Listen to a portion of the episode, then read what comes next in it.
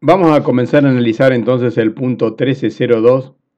del programa de la materia, declaración jurada anual, liquidación de conjunto y analítica por cada fuente de ganancia, declaración patrimonial y justificación de su evolución, monto consumido. De estos puntos entonces vamos a comenzar con el primero sobre la declaración jurada anual.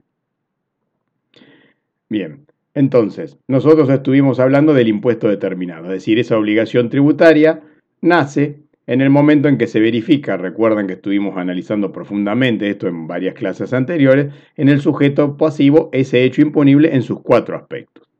En particular es el aspecto temporal del hecho imponible el que determina cuál es, va a ser ese, cuándo ese flujo dinámico de ingresos y gastos que representa la renta va a em, considerarse para medir el quantum, que lo vimos en la clase anterior cuando veíamos las alícuotas progresivas. Entonces, si nosotros juntáramos las rentas de 5 años, nos va a dar un importe, por supuesto, mucho mayor que si juntamos las de un mes.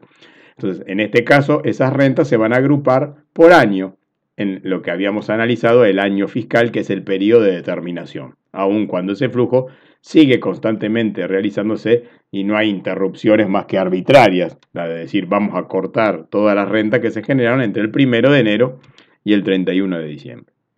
Esa obligación entonces va a nacer a lo largo de ese lapso de tiempo cuando la misma se haya generado,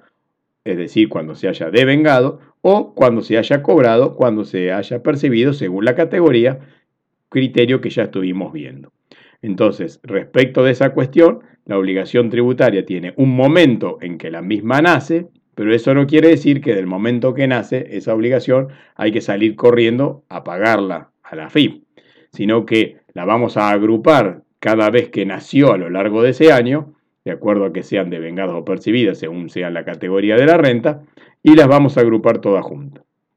Pero para que esa obligación de dar sumas de dinero que el fisco tiene derecho a cobrar a partir de que haya nacido por haberse verificado el hecho imponible en sus cuatro aspectos, solo se puede, eh, solo va a poder ingresar a las arcas del Estado si además algunas otras normas establecen cómo se va a determinar ese monto. En este caso tenemos solo en la ley que hay que agruparlo por año y además las fechas de vencimiento para ingresar ese dinero. Entonces tenemos que resolver cuándo vamos a calcular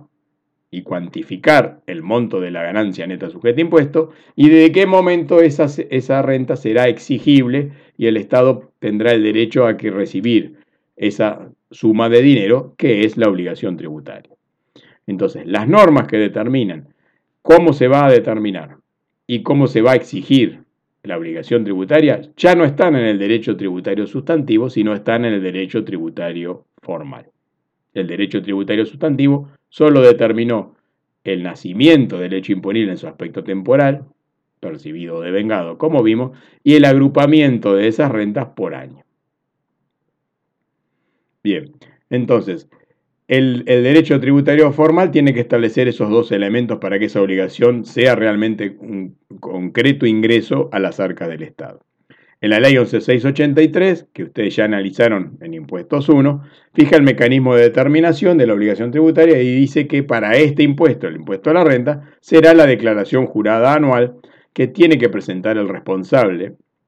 que se encuentra designado ese responsable en los artículos 1 y 2 del decreto reglamentario de la ley de impuesto a las ganancias. Esa determinación, el decreto reglamentario eh, especifica quiénes son los que tienen que presentar la declaración jurada y luego la FIP en resoluciones dice cuáles son las modalidades prácticas para que eso se concrete. Y con respecto a la segunda cuestión, que era la exigibilidad, la fecha de vencimiento para que esa obligación tributaria se transforme en una deuda exigible y que le genere al fisco el derecho a, cobrarla, se va a resolver a través de resoluciones que dicta anualmente la FIP en ejercicio de esas facultades que le mm, eh, concede el decreto de creación del organismo, el 618 del año 97, que le dice que ella puede fijar si, la, obligación tributaria la vamos a pagar el 4 de marzo, el 5 de septiembre o la fecha en que la FIP quiera. Bien, yendo entonces en particular a los obligados a presentar la declaración jurada, estuvimos viendo que esa obligación surgía del artículo primero del decreto reglamentario de la ley. Y en principio lo que dice el artículo primero es que todos están obligados a, a presentar la declaración jurada y solo hay dos excepciones. Uno son los sujetos, recuerdan, cargos públicos, empleados y consejeros de cooperativas, los del artículo 82, incisos A, B y C, siempre que al eh, pagarle las rentas a ellos, el agente de retención le haya retenido el impuesto conforme la resolución general 4003 que ya estuvimos analizando en su totalidad. Por lo tanto, sería un, dispendio, digamos, este, de pedirle al contribuyente que ingrese una declaración jurada cuando el impuesto ya fue pagado por su empleador.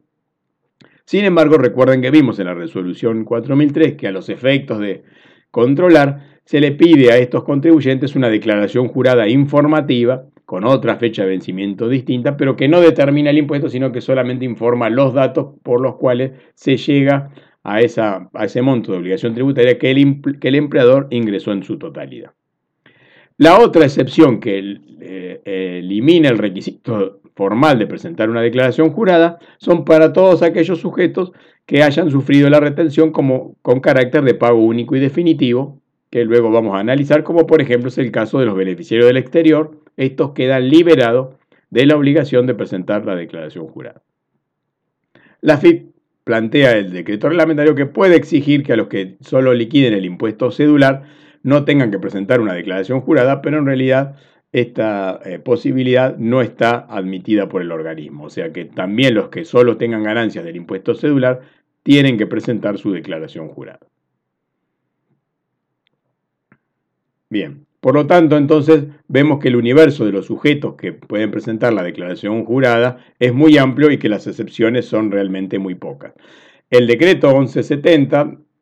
del, que modificó el decreto reglamentario de la ley, eliminó la posibilidad que tenía el viejo decreto 1344 de que cualquier sujeto que obtuviera pocas ganancias y que sus ganancias no fueran superiores a las deducciones del artículo 23 y que de presentar la declaración jurada le daría un impuesto igual a cero, por lo tanto eso no tendría ningún interés fiscal de dar esa información, quedaban relevados de presentar la declaración jurada. En este caso, esa situación se eliminó y ahora quedan obligados a presentar, aun cuando su ganancia sea cero o menor a las deducciones del artículo 23. También la norma excluyó de la mención que antes estaba en el viejo decreto a las administradores de sucesiones indivisas porque, porque hace una referencia general y dice todos los sujetos menos estos están obligados y ahí entonces en ese todos quedarían los administradores de las sucesiones indivisas. Bien. Luego el, decreto reglamentario comienza a mencionar obligados para situaciones particulares en las que tenemos una diferenciación entre el sujeto pasivo del impuesto y quién sería el responsable de cumplir con esta obligación formal de presentar la declaración jurada. Y en este caso tenemos, por ejemplo, a los socios de sociedades que no son sujetos este, eh, con personalidad fiscal, las sociedades del artículo 53, inciso B, que son las demás sociedades. En este caso, dice que serán los socios de esas sociedades los que tendrán que presentar la declaración jurada y no la sociedad. la sociedad, por ejemplo, de la sección cuarta, una vieja sociedad de hecho, no tiene que presentar a nombre de su quit la declaración jurada del impuesto a las ganancias, sino que lo va a hacer uno de sus socios. Bien, en los eh, fideicomisos, que, eh, en, los que el, fiduciante es igual al, beneficiario, si ese fideicomiso no ejerció la opción para convertirse en una sociedad de capital del punto 8 del artículo 73, es decir, con obligación de llevar libro, será entonces en ese caso el fiduciante beneficiario el que va a presentar la declaración jurada. En el caso de los sujetos empresas unipersonales, tampoco va a haber una declaración jurada a nombre de la empresa unipersonal, sino que va a ser el propio dueño de la empresa unipersonal que va a incorporar dentro del conjunto de todas sus rentas, como renta de, de tercera categoría, el resultado por la participación de la empresa unipersonal conforme a haber sido ubicado como sujeto del impuesto por el artículo 53, inciso D. Bien, ¿quiénes otros son sujetos eh, obligados a esta obligación formal, ya no de pagar el impuesto, sino de determinar y presentar la declaración jurada. Por ejemplo, el cónyuge que percibe y disponga todas las ganancias propias del otro cónyuge. Ese será, digamos, normalmente es el, marido, aunque esta situación puede eh, estar cambiando a partir de eh, este mecanismo de compartir el proceso de generación de rentas dentro de los matrimonios, que, en el que la mujer ha adquirido un protagonismo muy especial. Lo cierto es que si hay uno de los eh, cónyuges que dispone de todas las rentas del otro, ese será el obligado a presentar la declaración jurada. Los padres también son obligados a presentar la declaración jurada por las ganancias que corresponden a sus hijos menores. Recuerdan ustedes que estuvimos viendo, cuando analizamos los sujetos pasivos del impuesto, que el menor de edad es sujeto titular de la obligación tributaria porque ya no tiene el usufructo de esas rentas los padres, como pretendía la vieja ley, sino que el nuevo Código Civil y Comercial le concede el usufructo de la renta del menor al propio menor y el padre tendrá que actuar como administrador de esas rentas y rendirle cuenta. Pero además de actuar como administrador de esas rentas que son del menor, también queda obligado a presentar una declaración jurada con el quid de menor eh, eh, separada de las rentas propias de cada uno de los padres. Lo mismo ocurre con los tutores y curadores en representación de sus pupilos, ¿no es cierto? Los que eh, tienen la representación de los incapaces, la declaración jurada irá a nombre del incapaz, pero el obligado a presentar la declaración jurada será el curador. Lo mismo las personas que actúan, esta es una nueva figura que incorporó el Código Civil y Comercial, personas designadas como apoyo a sujetos eh, que en vez de llamárselo discapacitados, ahora la, nueva normativa del Código Civil lo llama con capacidades restringidas.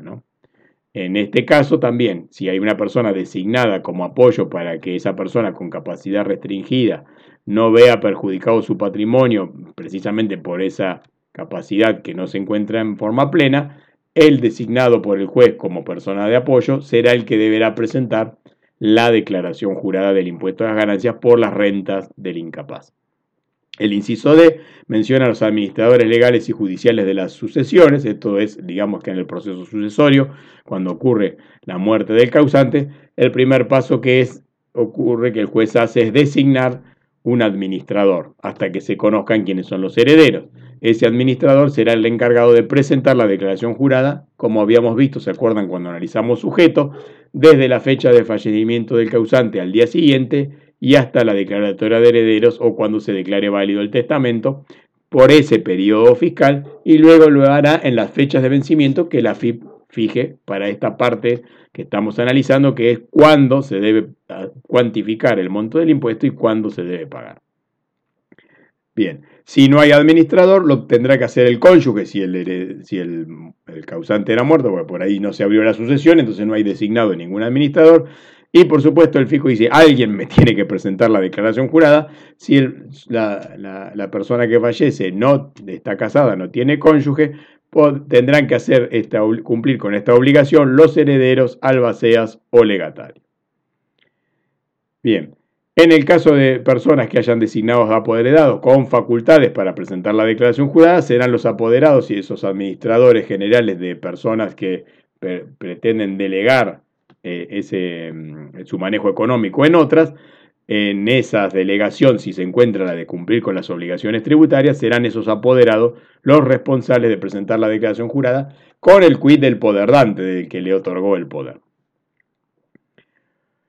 Aquí vamos a analizar ahora entonces en el artículo 1 estos incisos, el F, G y H, que hablan ya de responsables por otros sujetos. En este caso son las famosas sociedades o personas jurídicas que por supuesto no tienen la posibilidad de presentar nada, son incapaces este, eh,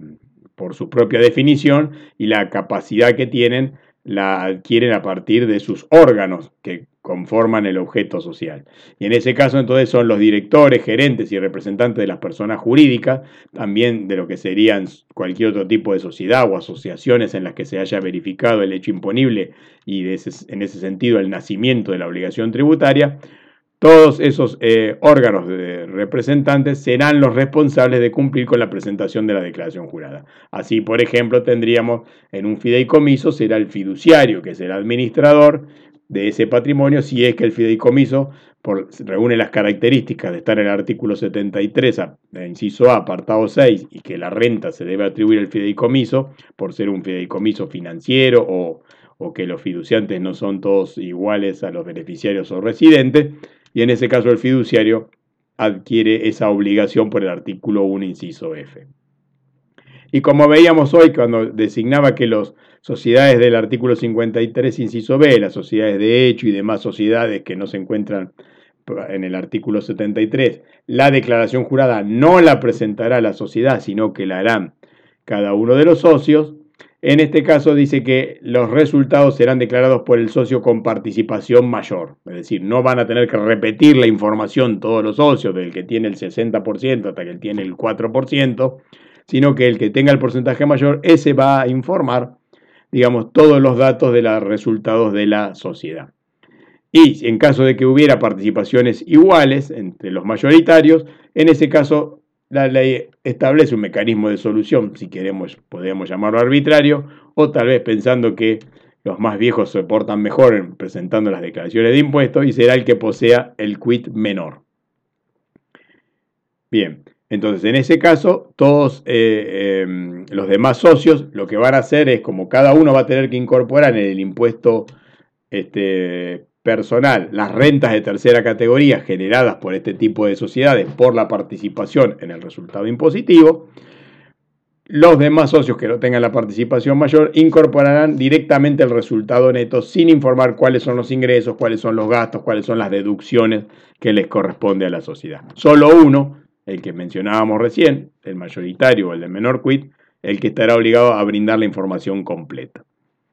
Bien, esto por supuesto es en la medida que estas eh, sociedades no hayan optado a los efectos de por ahí obtener una escala menor, si es que estas sociedades estaban alcanzadas sus socios al 35%, se acuerdan que estuvimos viendo que ahí hay un monto de indiferencia en 1.340.000 y pico mil pesos, en donde la escala es igual, entonces para rentas superiores, si la sociedad, si la sociedad del artículo 53, inciso B, decide llevar libros y asimilarse a una sociedad del artículo 73, en ese caso ya no va a ser el socio, sino que directamente van a ser, se va a aplicar el inciso F y serán los administradores, representantes o gerentes de esas sociedades los que estarán obligados a presentar la declaración jurada, que ahí sí ya se hará en cabeza y con el quid de la sociedad de la sección cuarta, por ejemplo, y no con el quid del accionista, o mejor dicho, del socio mayoritario. Y el tercer inciso, que también está hablando de personas que tienen que actuar por otros sujetos, son los síndicos y liquidadores en las quiebras, síndicos estaríamos hablando también en los concursos, y también en las liquidaciones en las que no se haya practicado el proceso concursal, que no haya declaración de quiebra, también ahí los designados en repartir, el, cancelar el, el pasivo concursal y realizar todo el activo por esas operaciones que se generen rentas, ellos van a ser los obligados a presentar la declaración jurada del impuesto a las ganancias. Y lo mismo en el caso de las sociedades en liquidación, es decir, que ya no son empresas sin marcha, quien haya sido designado representante porque hasta la última venta que haga mientras está en el proceso de liquidación, aun cuando el, objetivo de la sociedad no es cumplir el objeto social, sino otra vez ¿no es cierto?, realizar todo el activo y cancelar todas las obligaciones, en ese lapso los resultados, los rendimientos, rentas o enriquecimientos que eh, se hayan producido y que obliguen a la presentación de la declaración jurada, será realizado por estos representantes. Bien, entonces ahí estuvimos viendo quiénes son los obligados a presentar la declaración jurada. ¿Qué declaración jurada tienen que hacer? Bueno, una declaración jurada global y analítica, separando entonces, como vimos, en la, reunión anterior, cuando vimos en la unidad 7, las rentas de fuente argentina de las rentas de fuente extranjera. A su vez, estas rentas también las vamos a separar por categoría y luego de restar las deducciones admitidas de carácter general y las personales, vamos a llegar a la ganancia neta sujeta a impuesto. Finalmente, entonces, de esa ganancia neta de impuesto, sujeta a impuesto, vamos a determinar el impuesto por aplicación y ubicarnos en el escalón de la escala progresiva pero además de que ahí sería suficiente para determinar el monto de la obligación tributaria, las normas este, del impuesto a las ganancias incorporan también la presentación de una declaración jurada patrimonial. Esa declaración jurada patrimonial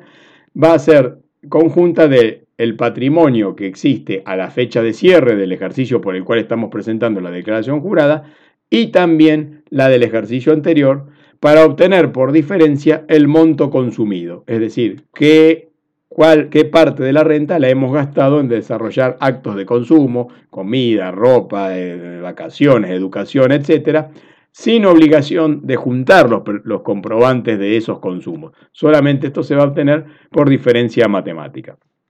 Y entonces, recuerdan ustedes lo que estuvimos viendo en la unidad 7, teníamos una ganancia neta del ejercicio, esta que yo estoy marcando acá en negrita, es la que se va a, después a volver a ubicar para obtener el monto consumido. Es decir, no lo vamos a obtener el monto consumido a partir de la ganancia neta sujeta a impuesto, sino de la ganancia neta del ejercicio de ambas fuentes, argentina y extranjera. Recuerden que después restábamos los quebrantos y ahí llegamos a una ganancia neta ya no solo del ejercicio, sino con la compensación de quebrantos anteriores. Restábamos las deducciones personales y llegábamos a una ganancia neta sujeta a impuesto tanto de fuente argentina como de fuente extranjera y la suma de ambas va a dar la base imponible del impuesto a la que le aplicaremos la alícuota progresiva del artículo 94 y llegaremos al impuesto determinado. Este es el mecanismo para las personas humanas y sus indivisas. Pero como también ya vimos en otras clases, las sociedades que llevan libros no van a partir de una manera directa a determinar el resultado, sino que van a partir del resultado contable. Entonces, los que lleven balances van a detallar en su declaración jurada de los estados contables el estado de evolución de patrimonial, el estado de evolución del patrimonio neto y el, de, y el de resultados, estos tres estados contables, situación patrimonial, resultados y evolución del patrimonio neto, aunque estén en moneda constante, y luego cargaremos como ajuste la diferencia entre el resultado del estado de resultados medido en moneda constante y el resultado histórico, para partir entonces así de la utilidad contable histórico y de esa utilidad contable histórica vamos a detallar cuáles son los ajustes por las diferencias que hay entre los criterios contables y los criterios impositivos, separando en dos capítulos, digamos, todos los ajustes que aumentan la utilidad y en otro capítulo de la declaración jurada vamos a restar todos los conceptos que disminuyen la utilidad por diferencias entre el criterio contable y el criterio impositivo. Y así entonces llegaremos en la declaración jurada al resultado impositivo por estas dos diferencias, aun cuando también estará la información que no tiene que ver con la obligación tributaria, como por ejemplo el estado de evolución del patrimonio neto y el estado de situación patrimonial. Bien, si volvemos ahora a las personas humanas, dijimos que además de llegar a la ganancia neta sujeta a impuesto, haciendo esa cadena de pasos partiendo de la ganancia bruta y restando todas las deducciones que la ley prevé, el decreto reglamentario en su artículo tercero dice que las personas humanas y sucesiones indivisas residentes tendrán que informar las ganancias grabadas y también las no grabadas, aun cuando éstas no son de interés para calcular el monto de la obligación tributaria, y también tendrán que declarar la nómina, o sea, el inventario y el valor de bienes y deudas que poseían al 31-12 del año fiscal y al 31-12 del año anterior, en base a normas de evaluación que ha establecido una vieja resolución de la FIP, la resolución 2527.